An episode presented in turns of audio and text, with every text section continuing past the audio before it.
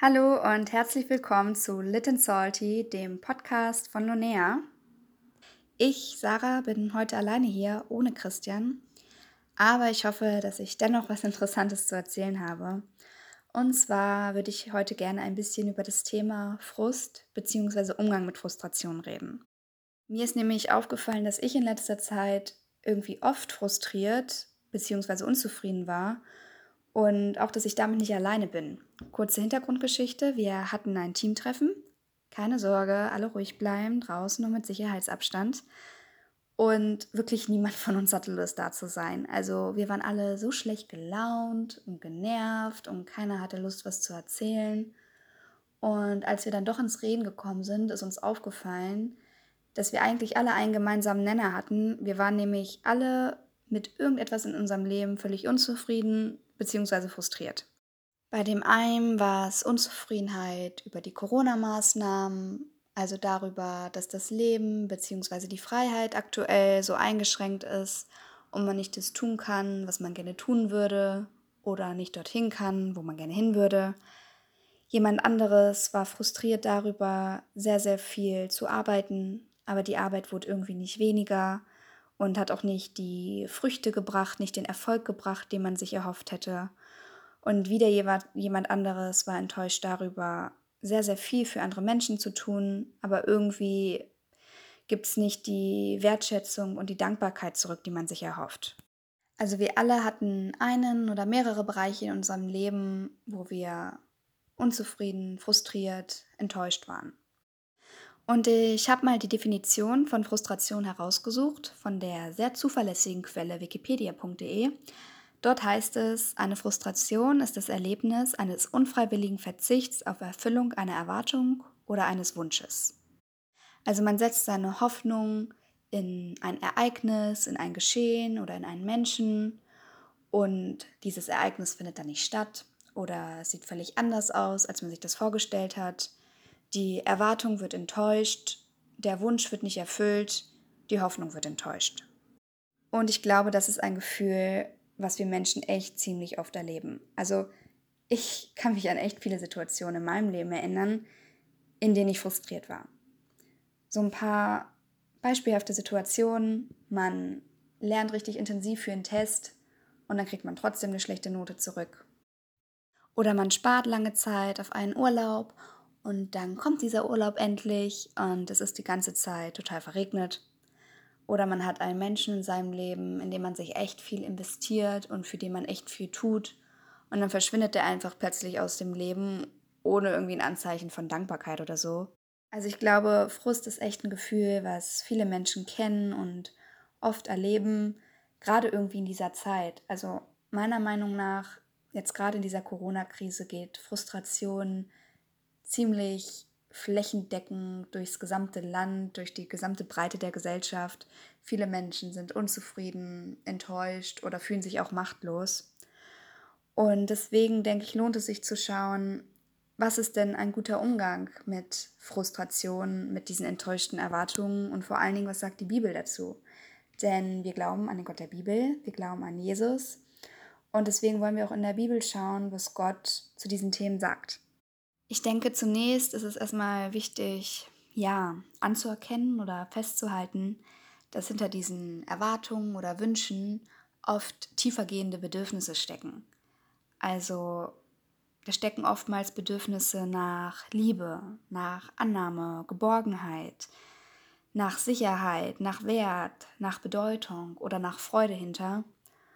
Und was ich direkt schon mal vorwegnehmen kann, ist, dass das Ziel dieses Podcasts jetzt nicht ist zu sagen, dass diese Bedürfnisse irgendwie falsch sind oder dass man die nicht haben darf.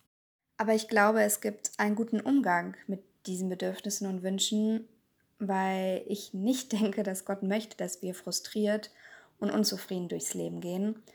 Und deswegen wollen wir uns jetzt mal anschauen, was er dazu sagt. Und dafür habe ich mal fünf Punkte zusammengefasst, was ich so herauslese aus der Bibel darüber.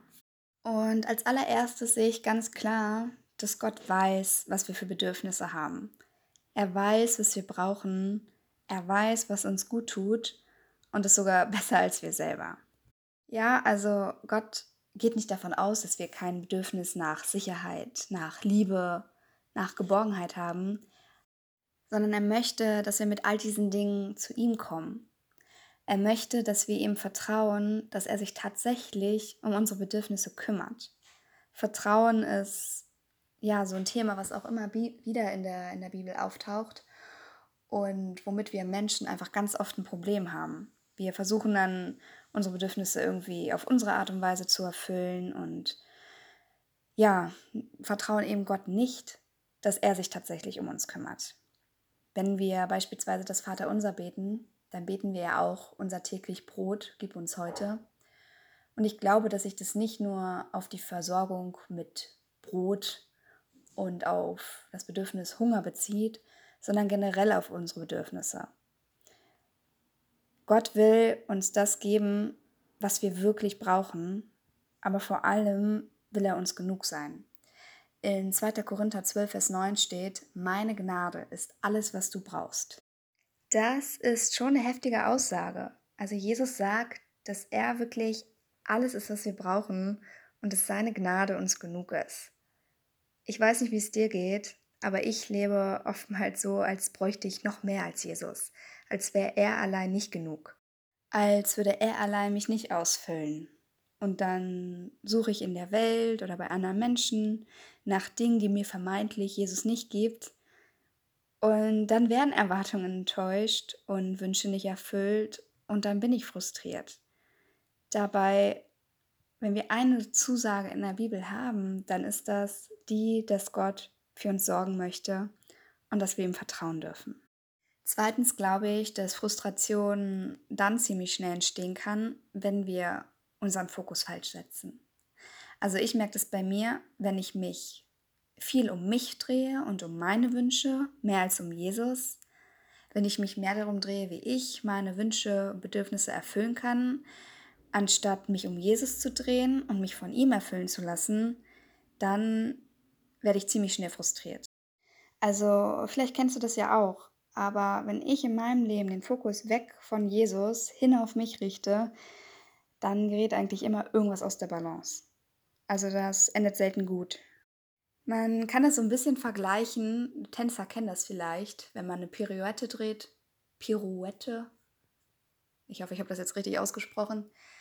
Und wenn man da nicht einen Fixpunkt hat, auf den man immer wieder blickt, dann gerät man aus dem Gleichgewicht. Und ich glaube, in unserem Leben ist das auch so. Wenn wir den Fixpunkt nicht fixieren, wenn wir Jesus nicht fixieren, dann ja, geraten wir einfach sehr schnell aufs, aus dem Gleichgewicht, weil wir von anderen Dingen um uns herum abhängig sind. Und dann wird man sehr schnell frustriert, wenn die Umstände irgendwie nicht so sind, wie man sich das vorstellt und Erwartungen enttäuscht werden. Und mir persönlich geht es dann so, dass manchmal echt nur Kleinigkeiten ausreichen und ich bin so genervt und gereizt.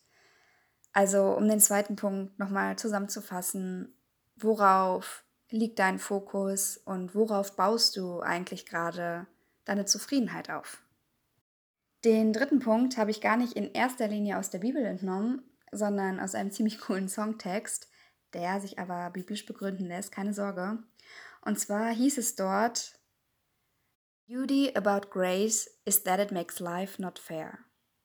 Also zu Deutsch, das Schöne an Gnade ist, ist, dass sie das Leben unfair macht.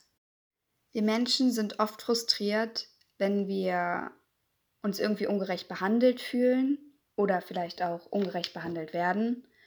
Gerade jetzt in dieser Corona-Zeit fühlen sich viele Menschen ungerecht behandelt. Wir sind frustriert, wenn wir denken, wir bekommen nicht, was wir verdienen. Also lohnt es sich, meiner Meinung nach die Frage zu stellen, was wir denn eigentlich verdienen. Und die Bibel ist da sehr deutlich. Die Bibel sagt, der Lohn der Sünde ist der Tod. Und die Bibel sagt auch, dass alle Menschen gesündigt haben. Wenn wir diese beiden Sachen also in eine Gleichung packen und wir uns die Frage stellen, was haben wir Menschen verdient, dann kommt dabei raus, dass alle Menschen den Tod verdient haben. Wenn Jesus nicht für unsere Schuld, für unsere Sünde am Kreuz gestorben wäre, wenn wir alle verloren. Jesus war ohne jede Schuld. wenn er auf sein Recht bestanden hätte und nicht am Kreuz für uns gestorben wäre, wären wir alle verloren. Und ich bin so dankbar, dass ich nicht das bekomme, was ich verdiene und dass Jesus dieses Recht nicht in Anspruch genommen hat. Wir leben allein aus Gnade als Christen und das dürfen wir einfach nicht vergessen.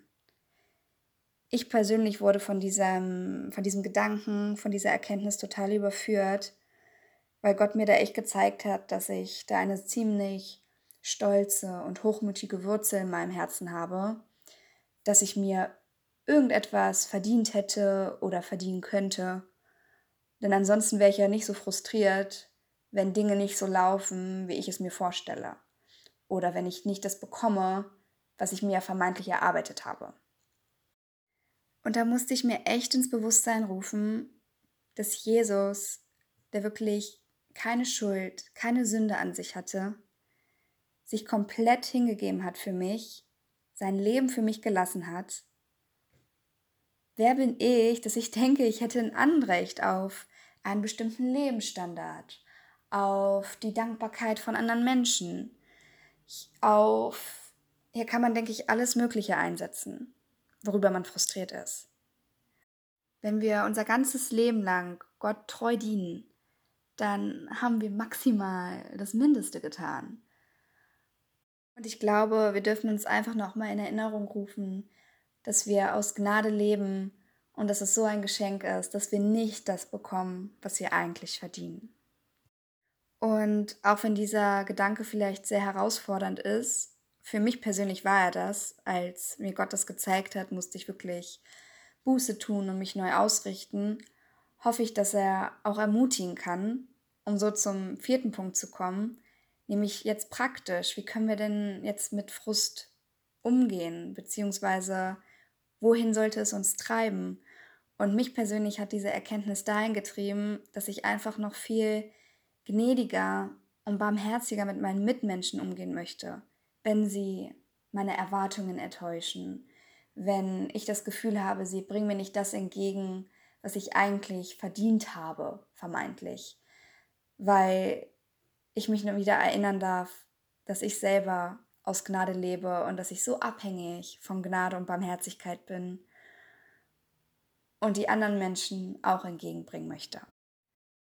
Und den letzten, den fünften Punkt, den ich noch mitgeben möchte, ist, dass wir als Christen ja das Privileg haben, dass wir unsere Hoffnung nicht allein auf dieses Leben bauen müssen als mir bewusst geworden ist, dass ich so frustriert bin, beziehungsweise warum ich so frustriert bin, ist mir klar geworden, dass ich in der letzten Zeit eigentlich lebe wie ein Mensch, der Jesus nicht kennt und der keine Hoffnung auf die Ewigkeit hat.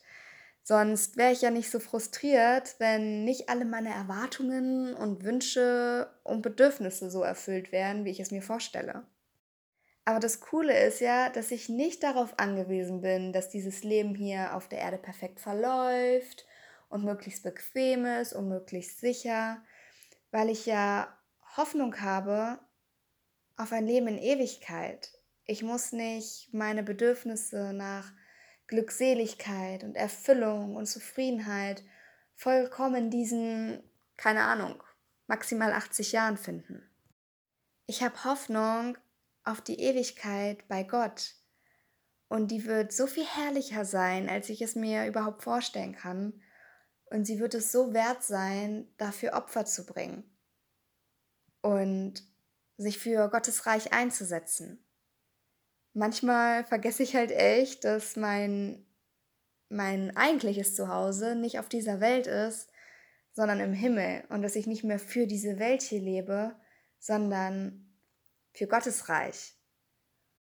Ich glaube, wenn ich eines Tages im Himmel bin, dann werde ich mir nicht denken, ach Mist, ich wünschte, ich hätte mir diesen und diesen Wunsch noch erfüllt und mir doch noch das und das gekauft und doch noch mehr Zeit äh, da reingesteckt, dass die Leute mich toll finden, sondern wahrscheinlich denke ich mir eher, ich wünschte, ich hätte noch mehr gegeben, noch mehr geopfert. So, ich habe jetzt ziemlich viel erzählt, deswegen würde ich gerne die fünf Punkte nochmal kurz zusammenfassen. Also erstens, sich überhaupt zu fragen, warum bin ich gerade frustriert? Was steckt da vielleicht hinter? Welche Wünsche, Bedürfnisse, Erwartungen? Und damit zu Gott zu kommen und sich bei ihm auszuschütten und ihm zu vertrauen, dass er für uns sorgen will und dass er uns alles geben möchte, was wir brauchen. Zweitens, sich zu fragen, ob man vielleicht an irgendeiner Stelle den Fokus falsch gesetzt hat, ob man sich wieder neu ausrichten muss, ob man sich vielleicht von Umständen oder Menschen abhängig gemacht hat und auf diese Dinge mehr gebaut hat als auf Jesus. Drittens, sich bewusst zu machen, dass man aus Gnade lebt, dass es wirklich unverdient ist, was Jesus uns schenkt und sich dadurch viertens ermutigen lassen, auch anderen Menschen, gerade wenn sie halt der Grund dafür sind, dass wir frustriert sind, mit Gnade und Barmherzigkeit zu begegnen.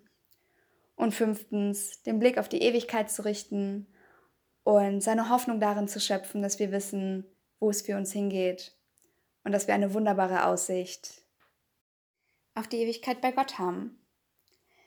So, ich hoffe, dass dich, der, die du diesen Podcast hörst, ermutigt wurdest oder zum Nachdenken gebracht. Wie gesagt, ich versuche hier nicht von oben herab zu sagen, wie man mit Frust umgehen sollte, weil das absolut mein Thema gerade ist und ich mich da selber versuche gerade durchzufinden. Und das sind einfach fünf Punkte, die mir wichtig geworden sind und die mir dabei geholfen haben, ja, weniger frustriert zu sein. Und ich hoffe, dass sie dir auch helfen. Und ansonsten wünsche ich dir Gottes Segen und bis zum nächsten Mal.